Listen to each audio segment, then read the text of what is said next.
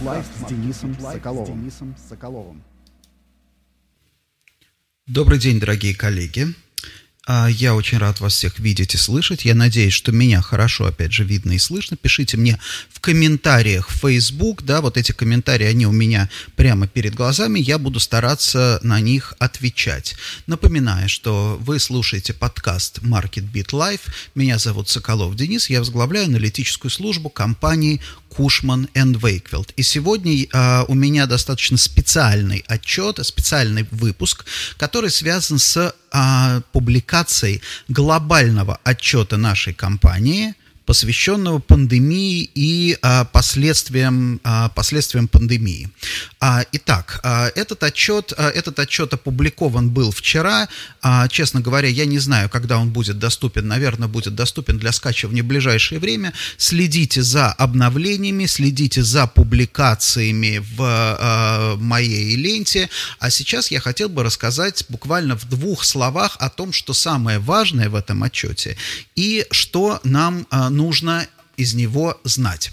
Итак, значит, отчет этот называется, напомню, ну, собственно, не напомню, а расскажу, Global Office Impact Study and Recovery Timing. Вот обратите внимание, уважаемые а, коллеги, да, как глобальные аналитики а, и специалисты по глобальным рынкам смотрят вообще на рынок, да, то есть они не говорят, что, допустим, что случилось, да, пандемия, да, какая сейчас ситуация с пандемией. Самое интересное это сейчас recovery time, timing, да, impact and recovery recovery timing. Итак, посмотрим, о чем говорят а, наши уважаемые коллеги.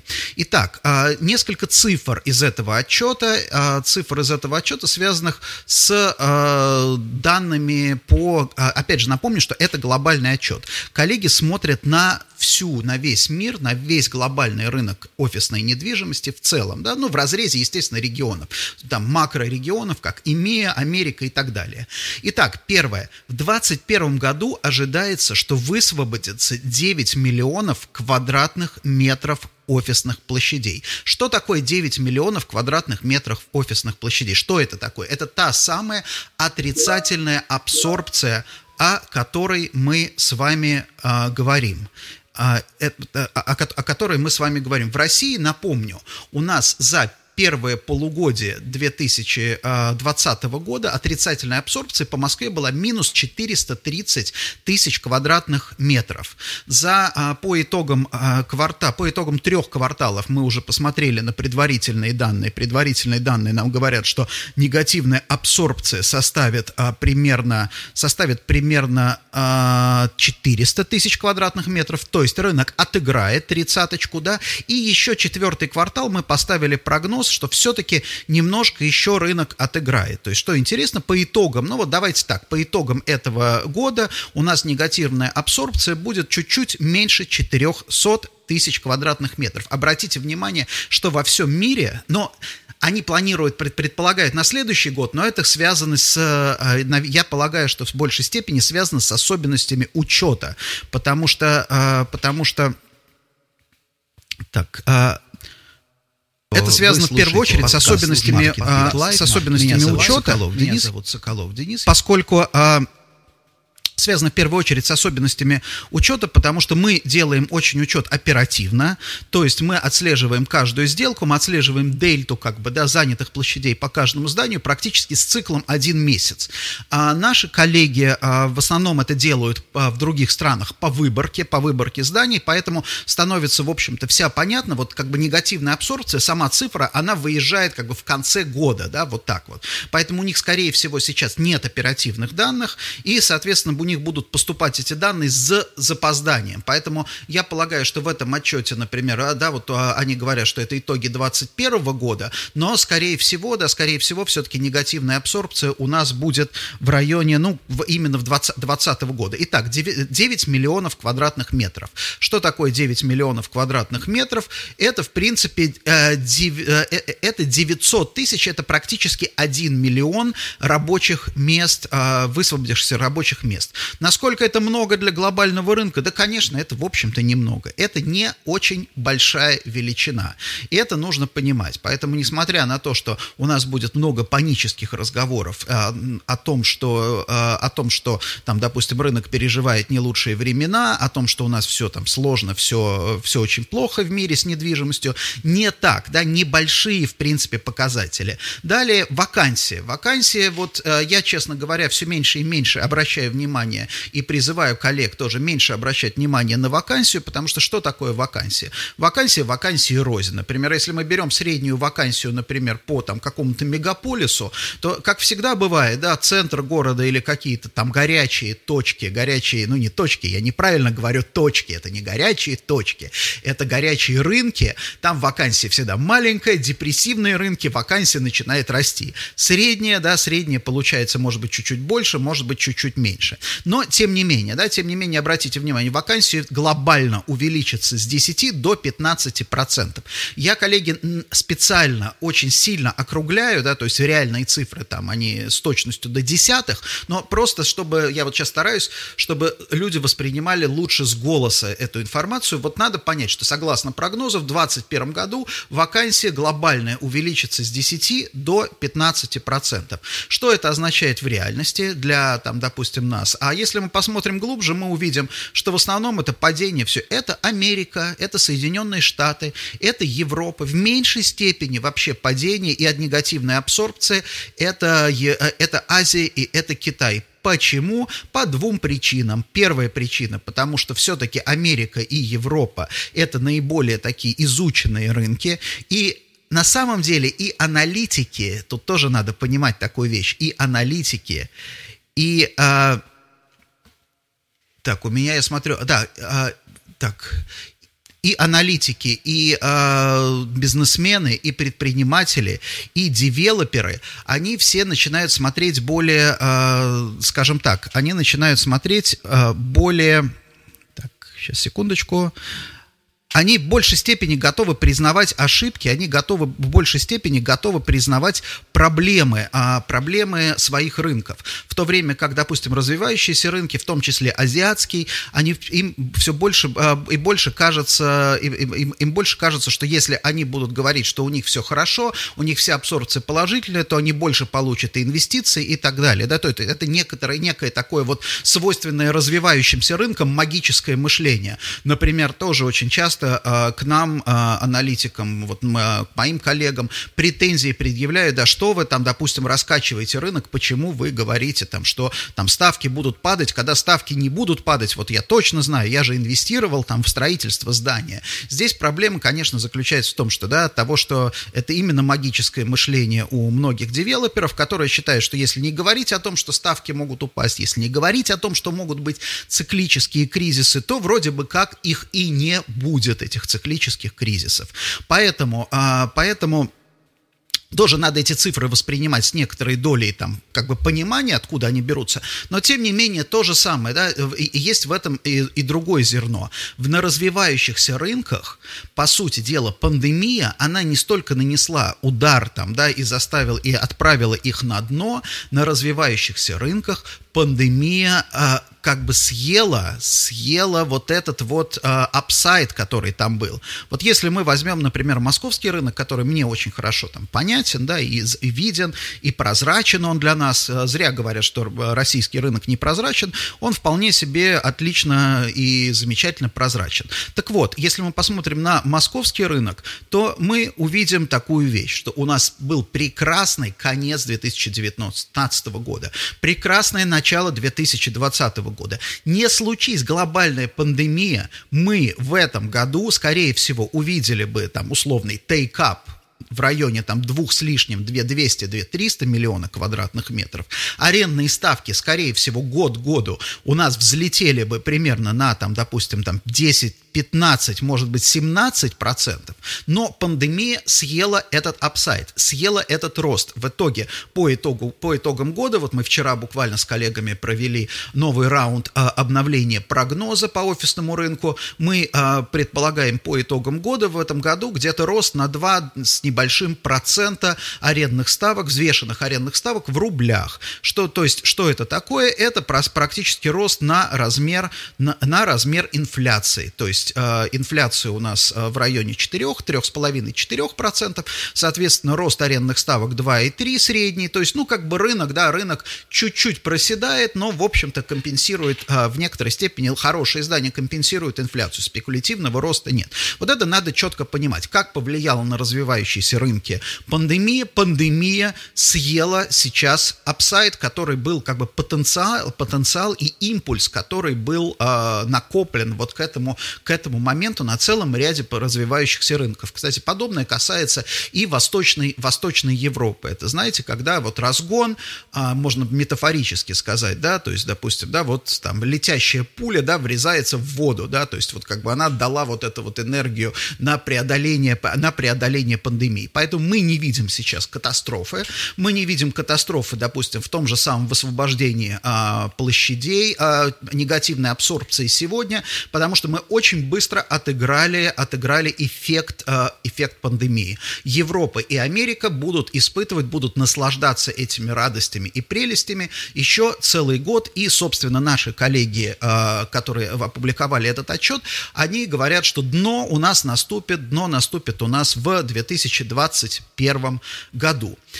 Далее, а что еще, а что еще интересно в этом отчете? В этом отчете интересны данные по доле офисных работников – то есть, а, вот смотрите, когда мы прогнозируем офисную занятость, вообще, то есть вообще занятость, когда мы говорим о занятости, мы смотрим на данные по безработице. И данные по безработице по России, например, показывают сейчас немножко ниже, Oxford Economics говорит немножко ниже ожидаемого, то есть у нас сейчас в районе 5,6% безработица в России. И когда мы пытаемся применить эти данные к, а, допустим, офисному рынку, у нас возникает резонный вопрос. Хорошо, это данные по всей занятости, в том числе и в деревнях, и в селах, и там, допустим, и на рынках, и на производствах и так далее. Какое отношение это имеет к офисным а, сотрудникам? И вот здесь а, европейские и западные коллеги, они начинают отслеживать долю офисных сотрудников в общей занятости. И вот здесь очень а, важная вещь, потому что вот если мы посмотрим, например, на а, рынок, да, вот Азия-Пасифик, а, Ази, а, а, Азиатско-Тихоокеанский регион, то вот, пожалуйста, да, график а, перед вами на экране, график доли, а, график доли а, офисных сотрудников от общих, а, общего объема занятости. И вот мы увидим, да, что, допустим, в Азиатско-Тихоокеанском регионе это где-то сейчас находится в районе 6% только 6 человек из 100 в этом регионе работают в офисе, да, то есть там действительно песня, песня группы «Ленинград» «Я работаю в офисе» актуальна, потому что действительно только это подавляющее меньшинство работает в офисе. Но если мы переберемся в бой на более развитый рынок, например, давайте мы с вами посмотрим сейчас, э, ну, да, да, допустим, Китай, да, вот кит, возьмем Китай, и вот в Китае мы увидим, что на сегодняшний день 10%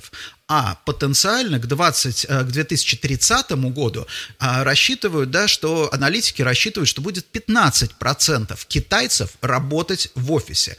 То есть вы представляете, что речь идет вот для нашего рынка важна не столько не столько сама по себе занятость, не столько сама по себе а, безработица, сколько именно та доля постиндустриальной экономики, которая находится в офисе. То есть это как, вот знаете, как в инвестициях. То есть, с одной стороны, ты можешь повышать капитализацию объекта двумя способами. Ты можешь повышать его доходность, да, то есть чем доходнее объект, тем больше он приносит, тем, тем дороже он стоит. А можно попытаться работать с мультипликатором, да, то есть как бы как, э, какое, какое соотношение инвестор выберет для именно вот этого отношения стоимости объекта, э, э, этот самый earning to, как profit to equity, да, то есть э, какой, какой мультипликатор он выберет. И как ни странно, мультипликатор играет гораздо более важную роль, нежели, да, нежели сама по себе доходность. И вот здесь тоже такая важная история, да, вот китайцы, например, именно поэтому Китай и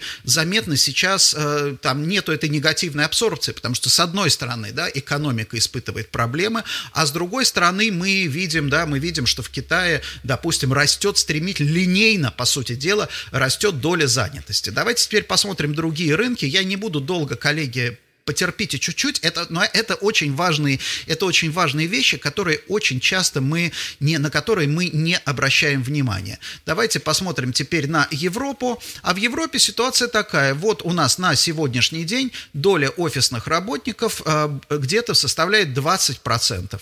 То есть у нас стремительный рост вот именно офисной занятости, а доли офисной занятости пришелся на 90-е годы, да, сейчас этот рост замедляется, то есть сейчас 20%, вот где-то там 21-22% будет к 2030 году. То есть доля, вот рост этой доли в Европе практически исчерпан. Это очень важно. Давайте посмотрим теперь на Америку, то есть какие у нас есть бенчмарки у нас есть бенчмарки. Следующие. Америка у нас показывает, да, вот обратите внимание, кстати, в отличие от э, всех остальных стран, где графики, э, где графики такие красивые, наглядные, там, замечательные совершенно, да, вот в Америке такой вот уродливый, очень уродливый график э, вот этой вот офисной занятости. И связано это с тем, как раз с качеством, между прочим, аналитики. Потому что чем лучше аналитика, тем, чем лучше, чем достовернее собираются данные, тем более они как бы шумные, эти данные, да, тем больше у них вот этих вот скачков и падений, потому что, да, потому что когда данные аппроксимируются, когда люди начинают, ага, примерно там сколько у нас где-то чего-то подкручивать, получаются очень красивые, очень такие красивые, замечательные, милые графики, когда данные реальные, вот мы видим то, что мы видим сейчас в Америке. И что же мы видим в Америке? Мы видим в Америке вот этот вот пандемийный взлет, потом падение, да, то есть вот такой вот рывок, да, такой, как, как э, можно сказать, кардиограмм, кардиограмма в больнице, пароксизм такой, да, вот такой вот спазм случился в американской экономике. После этого прогноз показывает у нас рост, рост доли занятости офисных а, работников, и где-то этот рост вот с нынешних, там, опять же, 20, наверное, 22,5% до 23,5% в 2030 году. Обратите внимание, как интересно, мы с вами привыкли, мы с вами привыкли думать о том, что вот Европа, да, Европа такая вот высокоурбанизированная, Америка большая страна, там и эти самые, и, кстати, между прочим, Америка самый большой, например, в мире производитель там фисташек, к примеру, примеру, да, то есть, а, допустим, Америка один из крупнейших производителей, например, в мире сахара, крупнейших производителей, там, а, допустим, мяса. Вот все дело в Америке большие, очень производственные, так, так называемый огромный реальный сектор. Но тем не менее, да, тем не менее, обратите внимание, доля офисных работников в Америке выше, чем в Европе. И, в принципе, что можно сказать для России? Для России сложно. Вот я не могу, например, да, а, посчитать и определить, какая доля офисных работников у нас сейчас. Ну вот, наверное, можно гипотетически сказать, что если мы возьмем всю российскую занятость, то, скорее всего, у нас доля офисных работников по всей России это, наверное, 2-3, ну, в районе, наверное, 3 или волшебных 4%. Да, в России, мне кажется, вот есть такой волшебный 4%, потому что как только ты смотришь на рынок и пытаешься, на любой рынок, да, пытаешься определить какой-то вот высокий сегмент, да, там, допустим, то же самое вот банкиры, когда смотрят, они смотрят там, допустим, на долю богатых. И вот у них богатые получают всегда в районе 4-5%. Вот у нас, допустим, если мы смотрим там на политические убеждения, да, там всегда нам говорят, там, что там вас, вас там либералов всего там 4-5%, например, да, если посмотрим там на любителей там симфонической музыки, то же самое будет, те же 4-5%. Это на самом деле разные, к сожалению, это разные всегда люди, да, но вот всегда вот эта вот прослойка 4-5%. Вот, а я думаю, что где-то, да, по России в среднем это 4-5%, но по Москве, вот я думаю, что по Москве мы, наверное, где-то на уровне, вообще где-то на уровне 20%. Вот это как бы моя гипотеза. И по Москве потенциал какой должен быть в Москве, с моей точки зрения, в Москве у нас апсайд, то есть в Москве потенциал по а, доле офисных работников в общей структуре занятости, это где-то процентов 30, наверное, да, то есть вот 30 процентов будет так или иначе занято в офисной работе, если ничего не случится. Конечно, сейчас у нас начинается смещение, а, смещение занятости в сторону, а, там, допустим, да, государственных органов контроля, силовых структур и так далее, да, их с большой натяжкой можно отнести к работе, хотя, с другой стороны, в их структурах тоже тоже достаточно много будет офисных сотрудников. Но вот это на самом деле важно понимать. Дальше еще есть один момент в э, итогах, э, еще есть один очень важный момент в итогах э, пандемии и во влиянии на офисный рынок. Это то, что называют наши коллеги деденсификация. Вот. А что такое деденсификация? Деденсификация, наверное, в переводе на русский правильно сказать разуплотнение. То есть суть в том, что люди сегодня хотят соблюдать социальную дистанцию, люди привыкли к соблюдению социальной дистанции. Это все действительно прекрасно, и поэтому идея вот этих вот снова там 3,5 квадратных метра на одного человека, как на кладбище, да, вот в офисе, да, так плотно рассадить людей, чтобы прямо вот такую вот повысить эффективность. Скорее всего, да, эта идея больше работать не будет. То есть, допустим, в каких-то там э, компаниях э, более или менее продвинутых, которые э, бьются за таланты, скорее всего, когда такой сотрудник придет и посмотрит на офис, в котором так вот сидят плотно люди, то он скажет, знаете что, ребята, пожалуй, я не буду э, сидеть в этом офисе, да, пожалуй, я кого-то еще поищу. Соответственно, вот это вот разуплотнение, это, скорее всего, неизбежность. Другое дело, что это разуплотнение упирается упирается в э, фундаментальную проблему оптимизации затрат. Да? То есть любое разуплотнение, оно сразу вроде как нарушает вот эту концепцию, потому что много лет финансовые директора и топ-менеджеры мыслили а, в, в каком ключе, да, вот как нам сэкономить, а давайте мы уменьшим наши офисные площади. Собственно, и мы, консультанты, мы всегда помогали, допустим, да, мы всегда помогали оптимизировать офисные площади нашим клиентам так, чтобы они платили при, меньше, при этом, допустим, комфорт для своих сотрудников и эффективность бизнеса не страдали. Сейчас в эпоху как бы разуплотнения оно пойдет просто вот полное противоречие вот этим самым привычкам, которые сформировались за последние, наверное, 20 лет. Поэтому действительно, с другой стороны, разуплотнение тоже сможет стать. То есть его тоже на него надо смотреть как на оптимизацию затрат. Да? Представим себе, если мы вдруг начнем понимать, что э, насколько плотность офисная повышает риски, допустим, там, заболеваемости, и не только ковид, да, я думаю, что не за горами исследования, которые скажут, например, нам покажут, что, к примеру, примеру, а, увеличение, снижение плотности там, на 30% а, уменьшает количество больничных, например, да, на, там, я не знаю, сколько-то, да, то есть э, как только накопятся вот эти данные, а люди сейчас там занимаются этим, да, накопятся эти данные, то сразу это начнет немножко поворачивать образ мыслей финансовых, э, финансовых директоров. И второе, конечно, да, снижение, я, по-моему, не сказал, да, ожидается глобальные арендные ставки пойдут вниз на 10%, это не касается на самом деле России, да, потому что в России, как я уже сказал, мы идем вверх немножко. С другой стороны, понятно, что если глобально мы считаем ставки в долларах, то девальвация рубля немножко там как бы окажет свое влияние, но тем не менее, да, 10% уменьшение в среднем арендных ставок – в целом позволит, позволит сделать что? Позволит компаниям при сохранении, допустим, арендных там существующих платежей увеличить, ну, опять же, в среднем на 10% своей там, площади, да, и разуплотниться на 10%. Поэтому, мне кажется, вот сухой остаток из всего этого нужно вот сейчас четко понимать, во-первых, как будут смотреть на рынок международные инвесторы, потому что международные инвесторы сталкиваются с проблемами по, как бы они работают на глобальном рынке.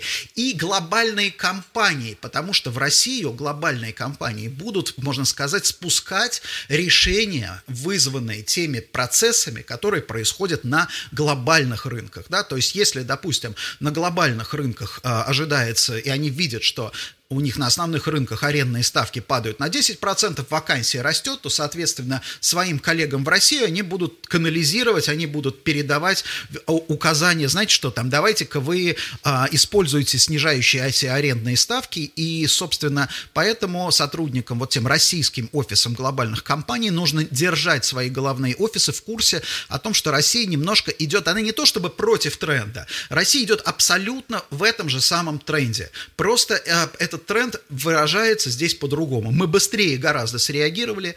Первое полугодие, третий, второй, третий квартал, да, вот весь рынок, второй, третий квартал отработал, в принципе, вот этот вот, принял на себя вот этот вот, вот, вот этот вот шок. Да, этот шок съел потенциал роста арендных ставок. Теперь девелоперам, собственникам придется подождать следующего, скажем так, восходящего цикла, чтобы, может быть, там эффективно выходить в кэш и так далее, и зарабатывать и тому подобное. Но вот это, это, это важно. Мы находимся находимся абсолютно в том же тренде, что и мировой рынок, но немножко по-другому на него реагируем. Вот эта интерпретация нам очень важна. И последнее, о чем я тоже хотел поговорить э, в этой части, это работа из дома. Это работа из дома, э, потому что э, это будущее с одной стороны. С другой стороны, чем дальше мы все живем, тем менее все это понятно, да, потому что все менее понять, понятны последствия. Потому что если сначала был колоссальный у компании энтузиазм по поводу того, что как же здорово у нас все будут работать из офисов, в смысле, как же будет здорово, когда все будут работать из дома, то сейчас этот энтузиазм потихонечку затыкается, этот энтузиазм потихонечку стихает, и э, в результате, да, в результате, я вот даже пошутил тут на одной конференции, что э, теперь руководство этой компании, например, да, требует, прямо жестко требует внедрять гибкость. Теперь вот все молятся на гибкость. Давайте сделаем так, давайте сделаем себя гибкими, давайте свои офисы сделаем гибкими. Вот, э, и поступим при этом, да, максимально жестко, не потерпим, нет времени на раскачку, и так далее. Вот. И здесь у меня есть э, такое как бы опасение, да, опасение то, в том, что как только появится возможность, а компании стараются конкурировать между собой, то компании начнут думать так, ага, пока наши конкуренты еще сидят по домам, давайте-ка мы попробуем всех, всех вернуть, да, всех вернуть обратно, и тогда мы, э, да, и тогда мы обойдем конкуренцию. Вот. А если, а если вы помните, даже был такой, такой русский анекдот, когда, как, как, обычно, там, я не знаю, там, три персонажа, не будем там говорить, да, три персонажа попали на необитаемый, необитаемый остров, случайно там разбились, э, разбился корабль, они сидят на необитаемом острове, закинули, там, я не знаю, какую-то снасть, вытащили золотую рыбку, золотая рыбка говорит, знаете что, парни, давайте так, каждому по одному желанию, вообще по правилам я три желания исполняю, одного человека, но вас здесь трое, да, вот, поэтому давайте вот э, три желания. Ну, первый там, допустим, говорит, верните меня, вер... слушай, рыбка, верни меня на родину, в мой любимый штат Айова, да, где такие прекрасные закаты, где там лошади пасутся на лугах, да, я хочу увидеть снова, я хочу снова увидеть свою родину. Раз, значит, рыбка его туда отправила. Второй говорит, рыбка, верни меня, пожалуйста, на мою родину, в мой любимый город Париж, я хочу снова любоваться Эйфелевой башней, попивая вино. Ну, раз его, значит, рыбка туда отправила. Последним остался наш соотечественник, который сидит, смотрит, говорит, как-то как-то грустно, говорит, так хорошо с мужиками сидели, давай так, рыбка, знаешь что, давай мне ящик водки и вот этих двоих назад сюда. Вот, а, собственно, именно, я боюсь, что именно так могут рассуждать некоторые компании, да давайте-ка мы все сейчас ящик водки и всех назад сотрудников, и вот тут мы там всем нашим конкурентам покажем. Дорогие коллеги, первая часть подкаста а, у моего подошла к концу, я теперь буду в YouTube стараться делать тайминги, эта часть была посвящена, а, посвящена нашему главному глобальному отчету Global Office Impact uh, and Recovery Timing. Дальше я хотел бы поговорить о тех новостях, которые, uh, которые публикует Financial Times, и еще некоторые там новости культуры, искусства и, и так далее. Да? Поэтому, uh, коллеги, с теми, те, те, кого интересовал только этот отчет, я с вами прощаюсь вот, а, э, на 28-й минуте подкаста. А дальше через 10 секунд мы с вами продолжим следующие темы.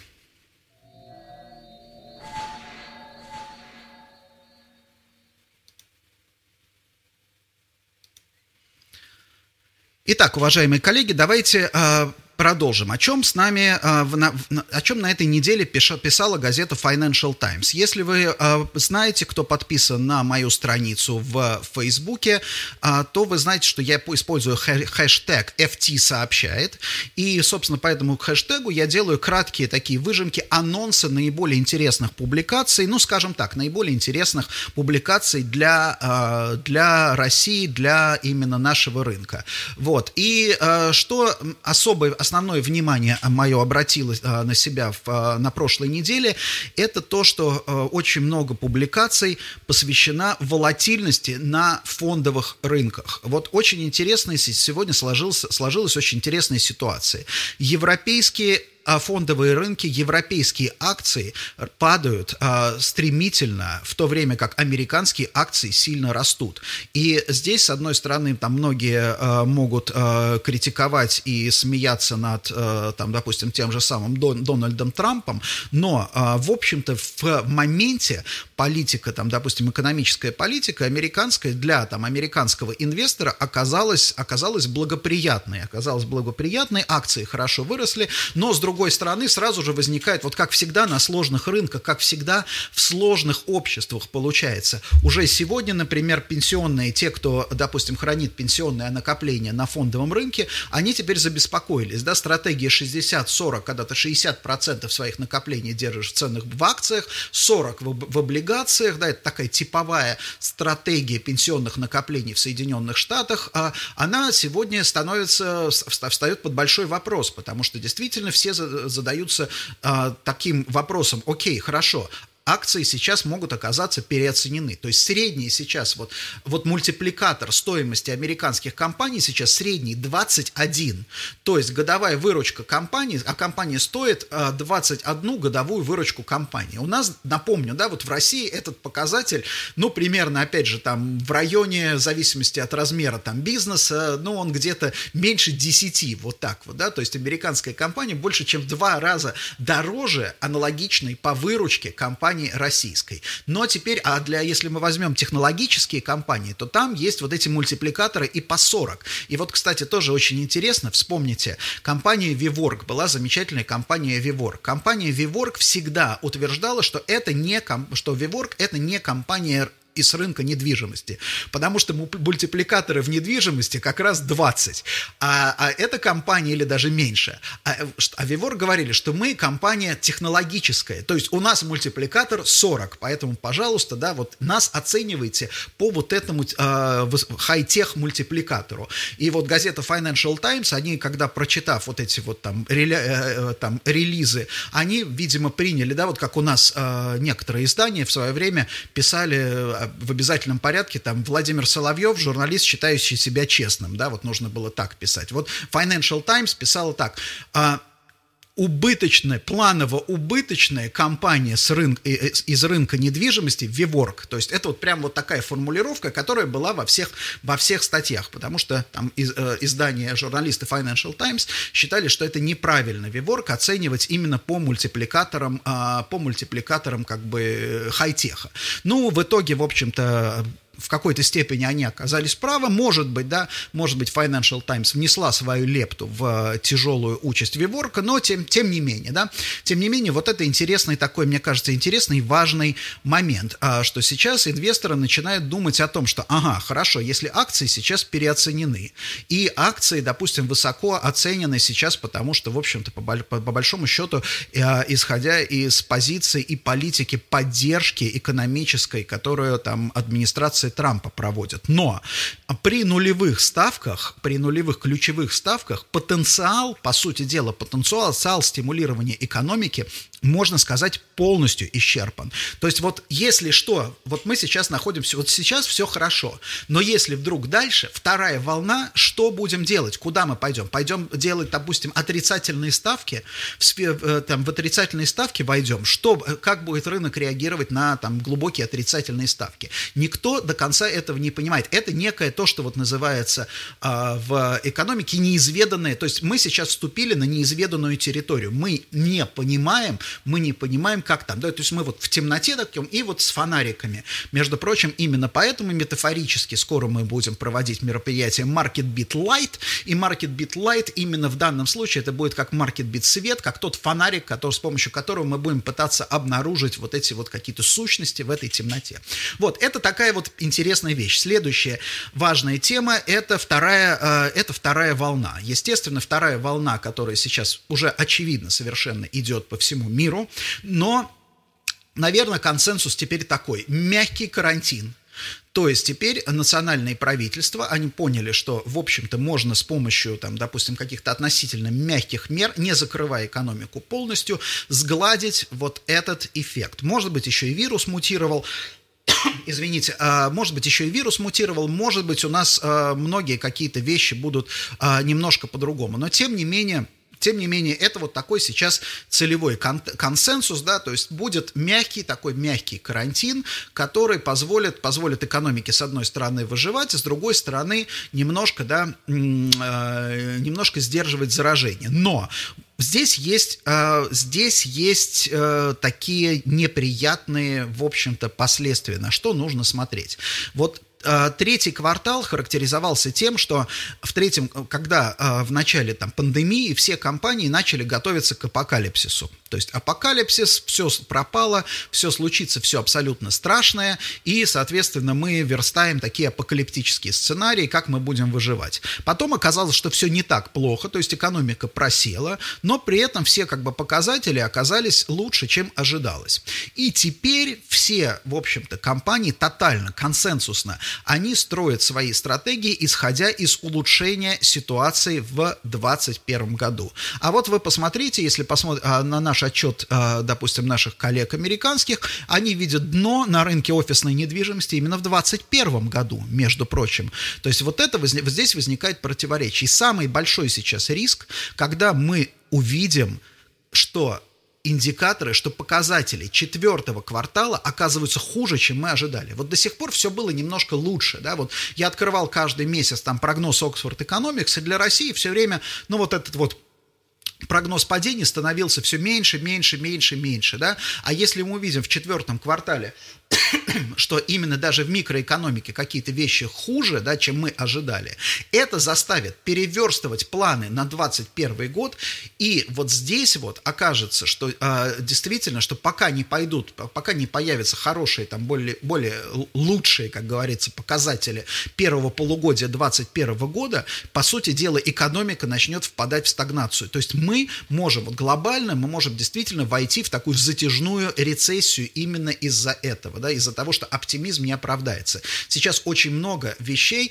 очень много как бы всего а, а, заложено уже в цене и в планах, да, и вот хорошие новости, они заложены, плохие пока еще нет. Поэтому вот действительно в что называется, э, в, в, отношении второй волны, нужно быть осторожными. Я бы сейчас советовал действительно делать, э, делать такие вот прогнозы, ну, я не знаю, там, сценарные прогнозы на разные случаи. И вот сейчас хочу воспользоваться случаем, анонсировать, я договорился с прекрасным совершенно э, аналитиком фондового рынка Маратом Ибрагимовым о том, что он сможет поучаствовать в одном из следующих подкастов, потому что мне кажется очень важно сейчас посмотреть, сейчас нам узнать о той оптике, о том, как смотрят, допустим, фондовый рынок на вообще экономику, как смотрят инвесторы фонд, э, фондового рынка на экономику. И я очень этому рад, и увидите анонсы в ближайшее время, обязательно подписывайтесь, подключайтесь.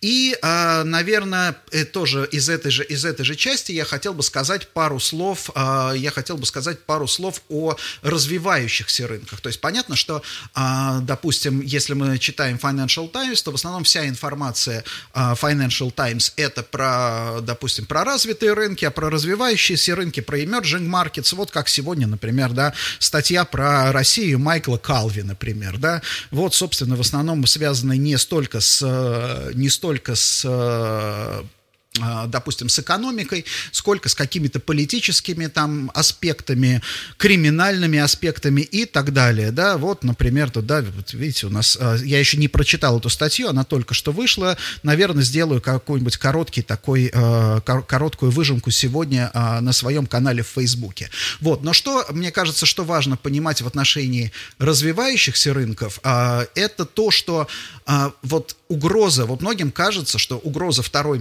второй волны – это как бы угроза заболеваемости, но это не угроза заболеваемости. Вот э, метафорически очень интересно здесь ситуация э, происходит. Да? Метафорически, вот что такое коронавирус? Да? Коронавирус – это вирус, который э, атакует организм.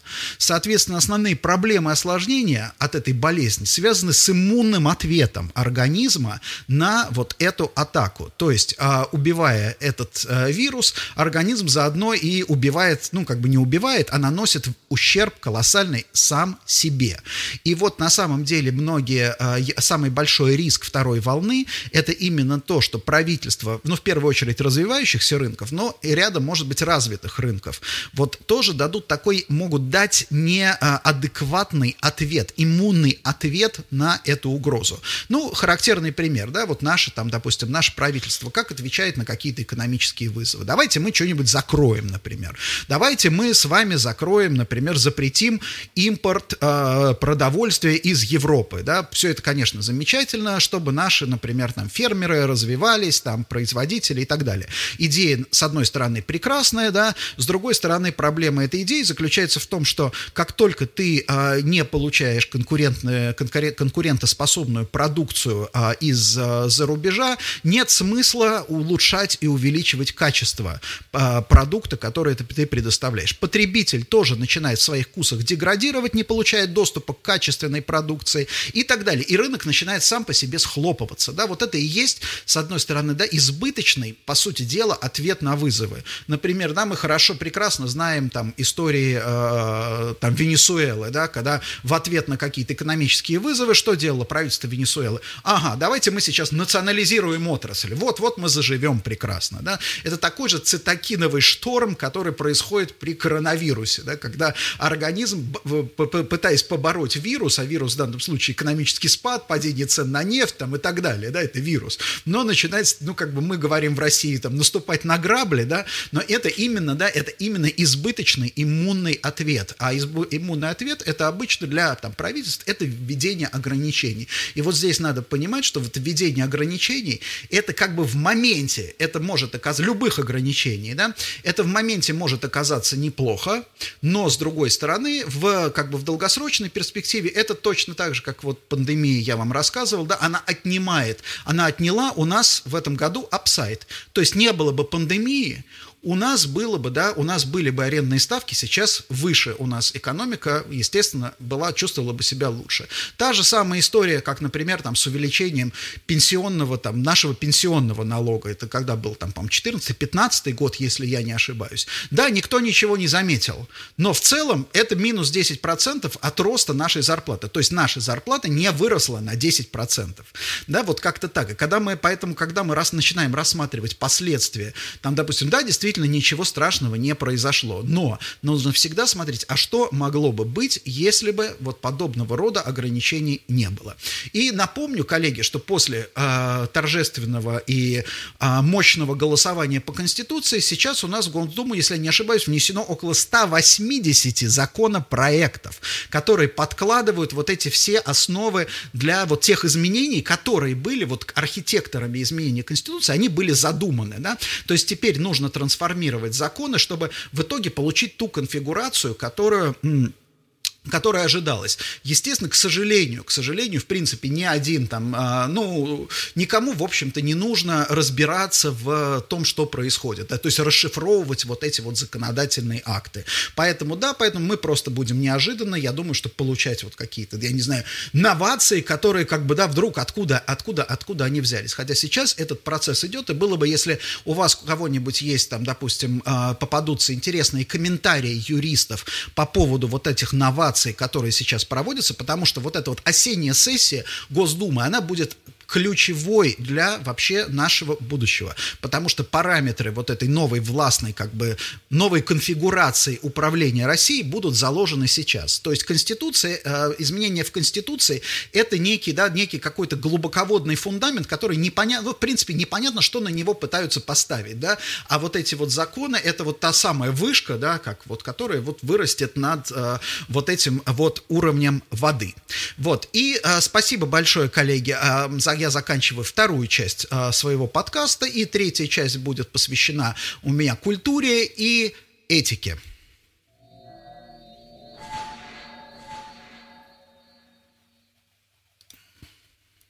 И снова здравствуйте. А, я, для тех, кто не устал, кому не надоело все это хозяйство слушать, заодно, кстати, посмотрим, какие темы. Пишите, пожалуйста, в комментариях, какие темы интересны, какие нет, потому что, мне кажется, это важно. Мы получаем сейчас все хуже и хуже ситуации с, со средствами массовой информации, да, даже не то, что она там плохие средства массовой информации, хорошие у нас, замечательные есть прекрасные журналисты, но у нас, в общем-то, какой-то сложился такой хаос, да, откуда э, не, ну, недостаточно, наверное, таких авторитетных источников, из которых мы можем черпать не просто информацию, да, факты, события, а, наверное, какие-то оценки. Итак, я хотел бы э, сейчас затронуть тему новой этики и а, вообще этикета общения в а, эпоху там, удаленной работы, work from home, а, WFH, а, как раньше там было WTF, да, теперь w, WFH. А, вот мы work from home,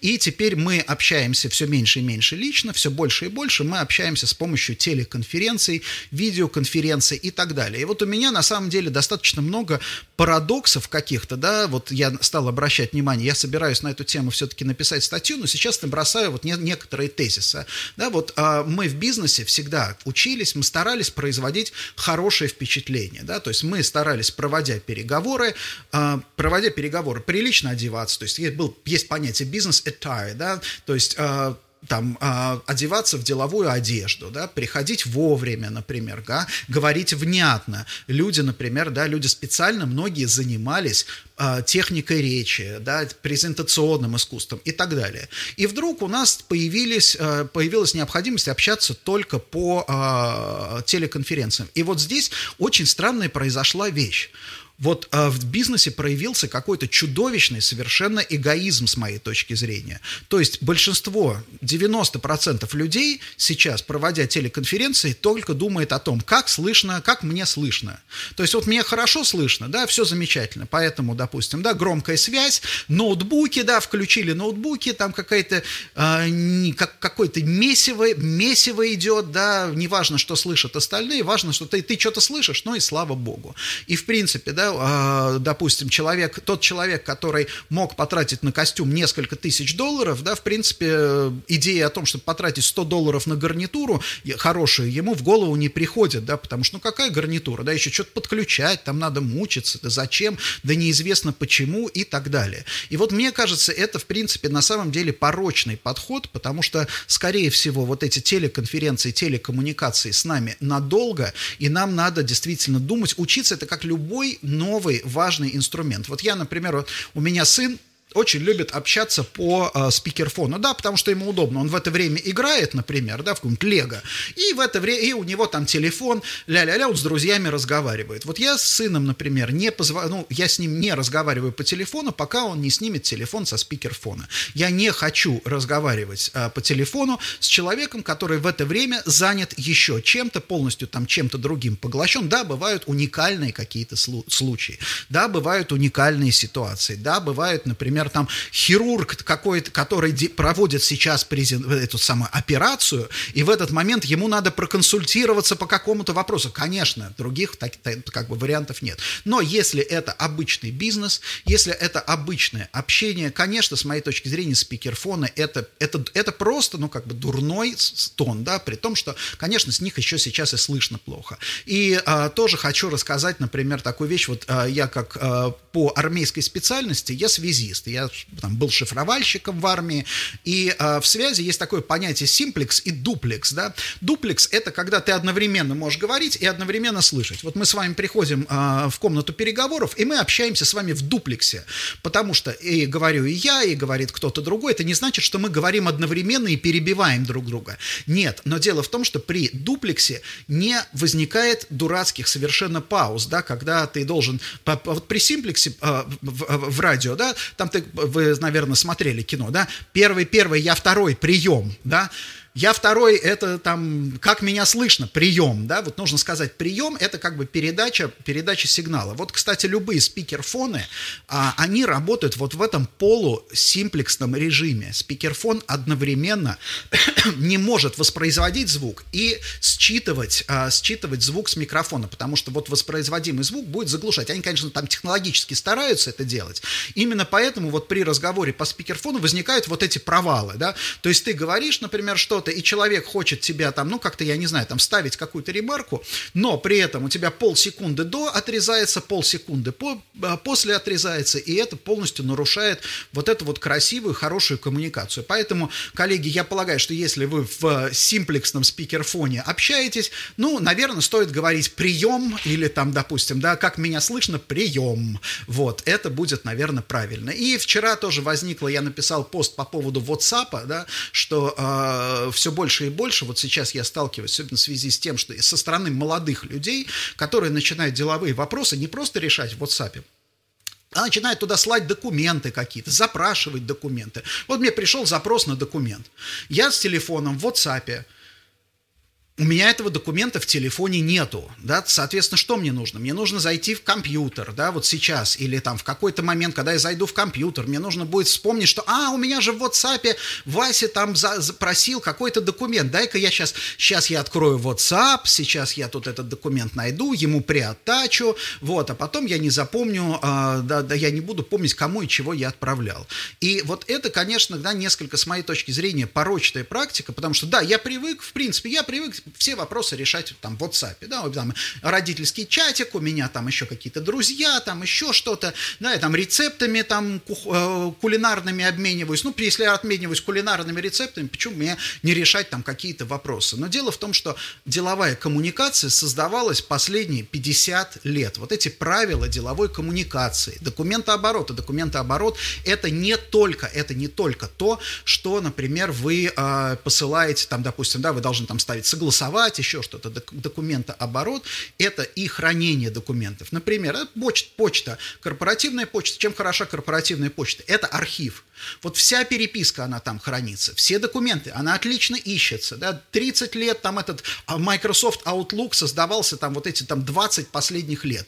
Он сейчас стал масштабной, отличной историей. И когда мне кто-то говорит, что в принципе вот этот вот WhatsApp, который был задуман в принципе для там тинейджеров и домохозяек, он мне полностью заменяет вот эту систему, да, ну она это как бы говорит, наверное, о представлении человека о бизнесе. Поэтому я полагаю, вот уважаемые коллеги, особенно это касается касается, да, касается молодых людей, да, когда мы, например, там, э, я, например, там, э, могу по WhatsApp, я переписываюсь там с нашим директором Сергеем Рябокобылко, да, потому что мы знаем, что, как бы, где уместен WhatsApp, где не уместен, где я использую другие каналы коммуникации и так далее. Но вот мне кажется, что для тех людей, которые сейчас начинают делать карьеру в условиях удаленки, архиважно, у вас нету сейчас возможности произвести прекрасное там впечатление с помощью помощью своих манер, приятного голоса, там, замечательной, очаровательной улыбки, интеллекта даже, да, сейчас на вас смотрят по тому, насколько профессионально вы пользуетесь инструментами. И сводить вот это вот все, вот этот вот весь свой профессионализм в какой-то мессенджер, вот я в мессенджере, мне удобно, да, если вы говорите, что я в мессенджере, мне удобно, это означает, что вы вообще в принципе не понимаете, не имеете представления о командной работе. Вы не понимаете, как, допустим, да, как разные каналы в любой, в любой проектной деятельности, как они должны, да, как они должны существовать, как там ведется работа над документами несколькими людьми. Поэтому вот я в данном случае, это не то, чтобы а, вот все мои вот эти публикации, это не критика, это не критика в адрес людей, это не оскорбление, да, а это именно призыв к тому, чтобы постараться, постараться использовать инструментарий максимально и к своей же собственной выгоде. И напоследок, а, кто, опять же, читает мой Facebook, я последнее время увлекся, а, опять же, а, сериалы, там, допустим, сериалы поднадоели, сериалы отнимают очень много времени, но есть замечательная возможность смотреть классику мирового кинематографа, и я очень увлекся просмотром фильмов э, Райнера Вернера Фасбиндера. И э, он вот э, для там, тех, кто интересуется кино, это достаточно известный человек, но, собственно, это немецкий режиссер, но он стал, наверное, менее вот сейчас наверное, кажется менее актуальной фигурой. Но вот с точки зрения, например, опять же, там, бизнеса, да, эффективности, вот того, о чем, о чем мы всегда думаем, Фасбиндер – это крайне интересная фигура. Это человек, который, не дожив до 40 лет, он снял около 30 полнометражных фильмов, он снял несколько сериалов полнометражных, и он создал, по сути дела, вот, он создал целую актерскую школу, и он создал целое направление новое немецкое кино.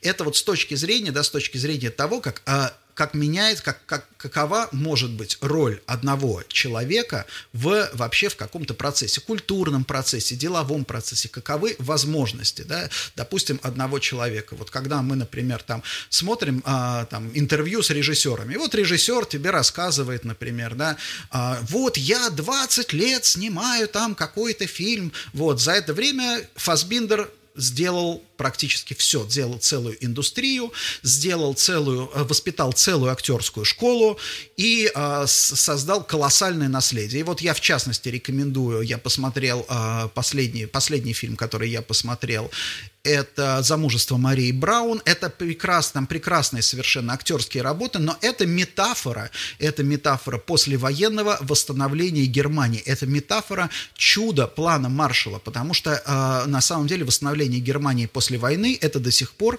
рассматривается, допустим, даже экономистами как некое чудо, когда вот реально экономические вот эти вот э, меры экономисты дали свои там советы, рекомендации, и эти рекомендации сработали так, как не ожидал никто, когда сделано все было правильно, и из, по сути дела, руин была восстановлена сильнейшая, да, сильнейшая, замечательная совершенно экономика, и страна буквально за несколько лет воспряла вот от этой, от этой разрухи. Особенно, да, тем более, что это чистота эксперимента. Здесь в том, что что-то подобное э, Советский Союз пытался реализовывать э, в странах странах Восточного блока, но и как бы контраст, контраст был настолько велик, что, собственно, появление там Берлинской стены оказалось именно ответом на этот контраст, потому что действительно разница была слишком большая. Поэтому вот а, о чем я хотел сказать напоследок, коллеги. Да, маленькие вещи, те вещи, которые мы делаем, они могут иметь очень большое влияние и очень большой эффект. Да, а, Спасибо большое за внимание. Сегодня практически час длился этот подкаст, но я надеюсь, что у вас была возможность отключаться. Я сделаю дальше в YouTube этот подкаст, постараюсь буду теперь делать с тайм-кодами. И э, хороших, хорошего вам настроения, хорошего вам бизнеса и удачи в делах. До свидания. Прошлые выпуски подкаста доступны на сайте live.marketbit.ru, а видеоверсии на моем канале MarketBit Live в YouTube. В реальном времени этот подкаст транслируется раз в неделю на моей странице Facebook и затем выкладывается на мои аккаунты в соцсетях, в LinkedIn, в Telegram и в Telegram. Пожалуйста, подписывайтесь на мои аккаунты, а также задавайте задавайте ваши вопросы, ваши если вы хотите, чтобы какие-то темы были освещены в следующем подкасте. До свидания. До свидания.